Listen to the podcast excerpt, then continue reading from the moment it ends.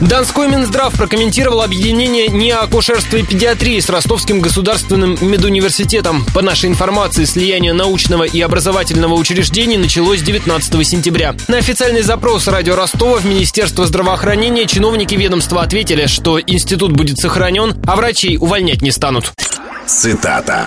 Отметим, что ни о какой ликвидации НИИ речи не идет. Наличие в составе медицинского вуза передовой медико-научной организации позволяет расширить как возможности вуза в организации обучения студентов прямо у постели больного, так и возможности НИИ в реализации принципа беспрерывного медицинского образования. Все эти изменения приведут к качественному улучшению медицинской, научной и образовательной компоненты. Стоит подчеркнуть, что ростовский НИИ акушерства и педиатрии Минздрава России полностью сохранит всех медицинских и научных работников.